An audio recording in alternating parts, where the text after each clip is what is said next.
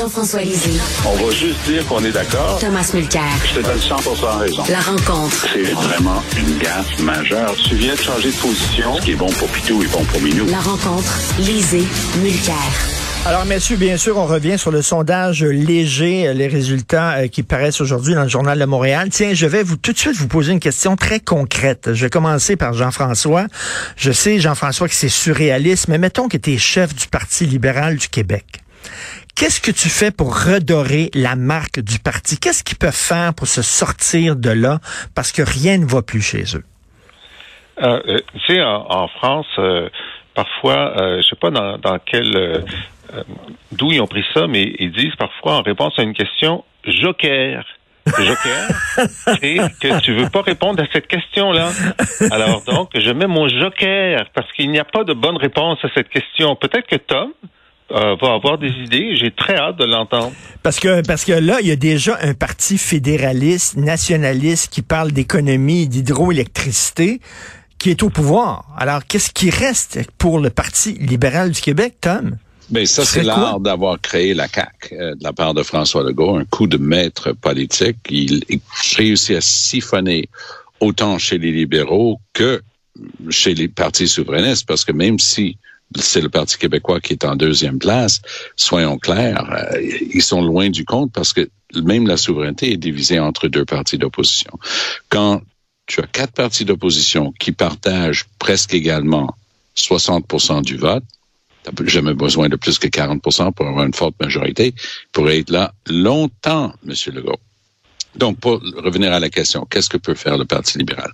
Ben, moi, j'ai une suggestion expliquer à M. Tanguay qu'il peut pas être à la fois chef intérimaire et potentiel candidat à la chefferie.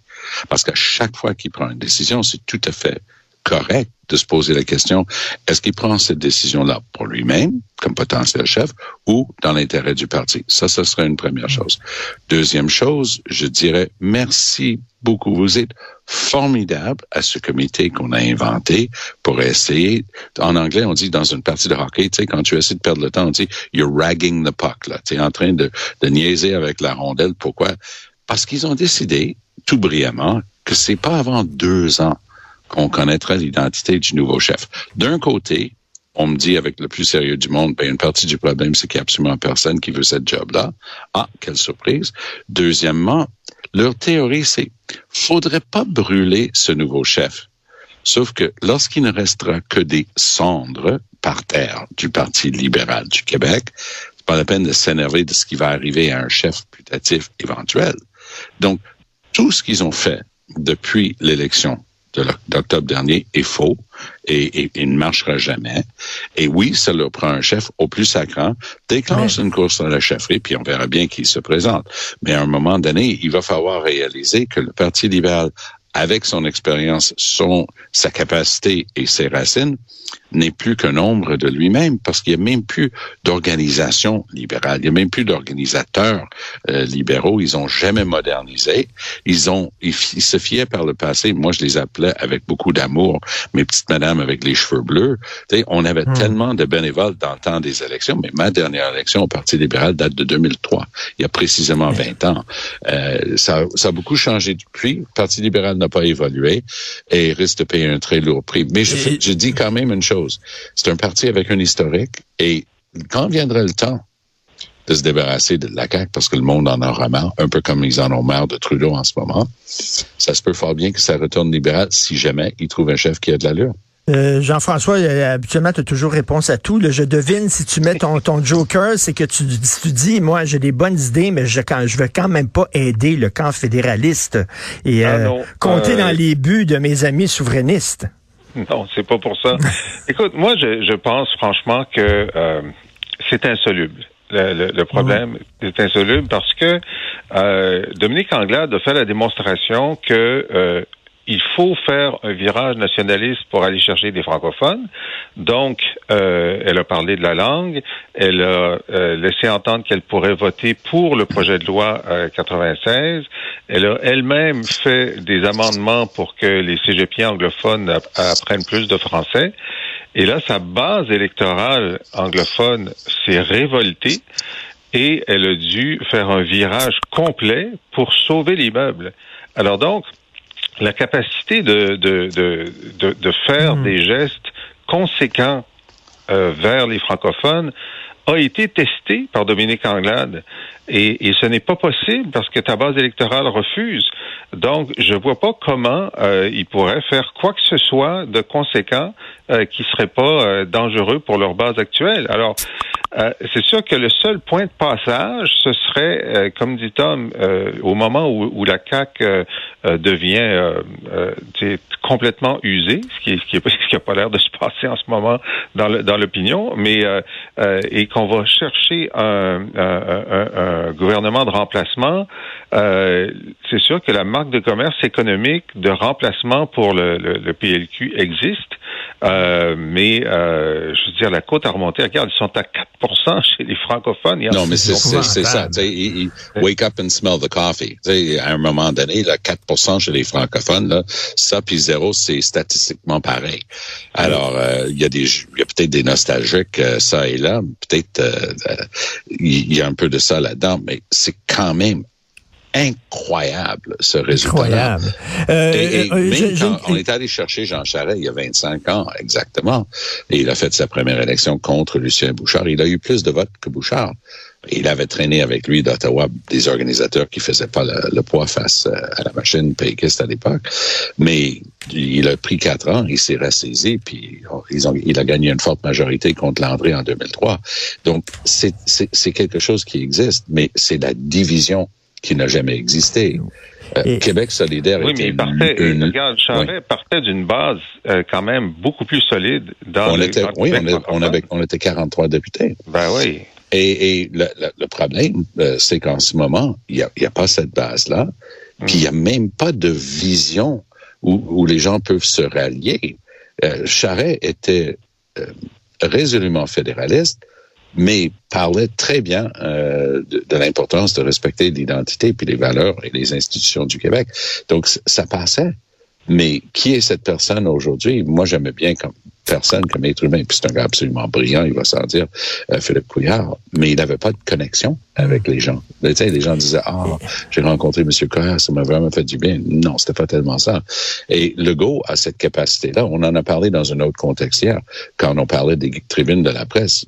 Il faut voir François Legault quand il est capable de rire de lui-même, il est attachant. Tu as envie d'aller prendre une bière avec ce gars-là. Il est drôle. Non, mais c'est vrai. Il, il, il, il a énormément de charme personnel. Et good luck dans ce département-là. Monsieur Tanguay, que je, que je ne connais vra- vraiment pas, mais il a fait sa ronde média hier, autant en anglais qu'en français, et tu avais juste le goût de lui dire, OK, Marc, accroche tes patins, là. C'est- pas une bonne idée de continuer de faire ce que tu es en train de faire. Et euh, euh, Jean-François, est-ce que c'est sain que 63% des Québécois n'appuient pas le parti au pouvoir? 63% des Québécois? C'est pas rien. Oui, là. mais oui, c'est le système politique qu'on a. C'est pour ça que certains d'entre nous, y compris un certain François Legault, avaient signé une entente disant Ben oui. qu'il fallait modifier le régime euh, électoral pour avoir plus de, de, de proportionnel. Mais bon, écoute, avec 37 du, du vote, tu peux avoir 90 députés.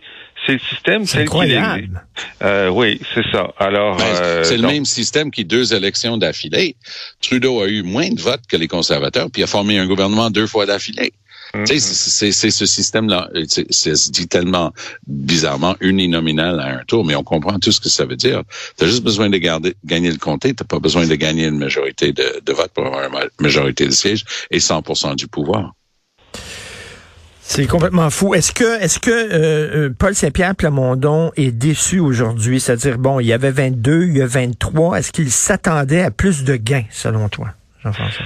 Bon, écoute, les, sondeurs, euh, Jean-Marc Léger, ce qu'il dit, c'est que euh, normalement, lorsqu'il y a une correction, euh, comme il y a eu dans le dernier sondage le mois dernier, ensuite, le mois suivant, il y a, il y a une stabilisation. Alors ça, euh, on sait ça dans, dans, euh, dans les gens qui suivent ça de près, mais c'est sûr que ce qui était essentiel pour PSPP, c'est qu'on parte euh, à l'été avec, en cristallisant l'idée que le parti d'opposition le plus fort, c'était lui, le, le- le deuxième, euh, euh, la deuxième force politique au Québec. hein. c'est ça, c'est un gain considérable depuis la même période l'an dernier, évidemment, mais c'est sûr que euh, on pouvait se dire, euh, ben là, le dernier sondage n'avait pas pris en compte l'augmentation du, salaire des, euh, des, des, députés et donc certainement que la CAQ va perdre une coupe de points à cause de ça.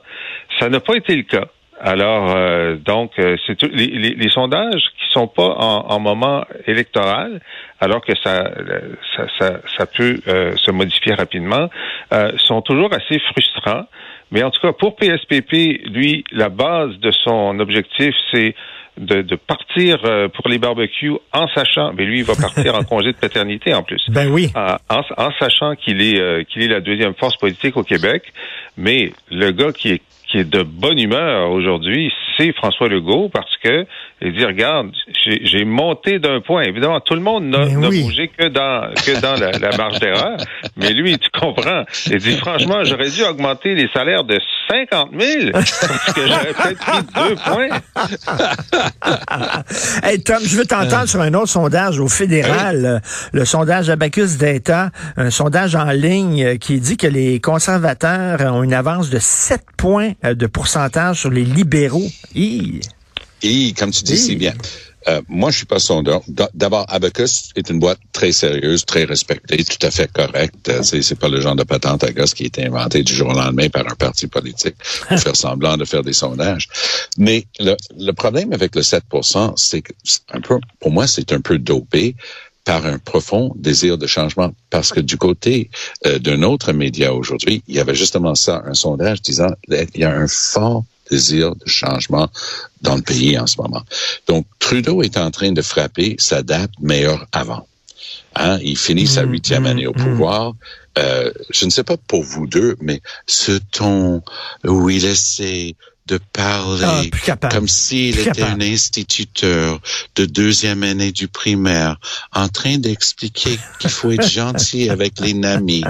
moi, je suis plus capable. Ou, pour citer euh, mon bon ami Tim Powers, avec qui je fais des médias au côté anglophone des fois, ça me donne envie de vomir projectile. Tu sais, tu il dit, je suis juste plus capable de l'entendre affecter ce ton euh, de, prof qui parle avec un élève un peu lent. Euh, son truc hier, là, il a, tout le monde l'a manqué. Il a dit, parce que Dominique Leblanc, bon, OK, commission d'enquête, pas de problème. Trudeau hier, ben, je suis tout à fait heureux qu'on va pouvoir avoir l'occasion d'expliquer tout ce qu'on a déjà ah, fait pour lutter contre ça et tout ce qu'on fera.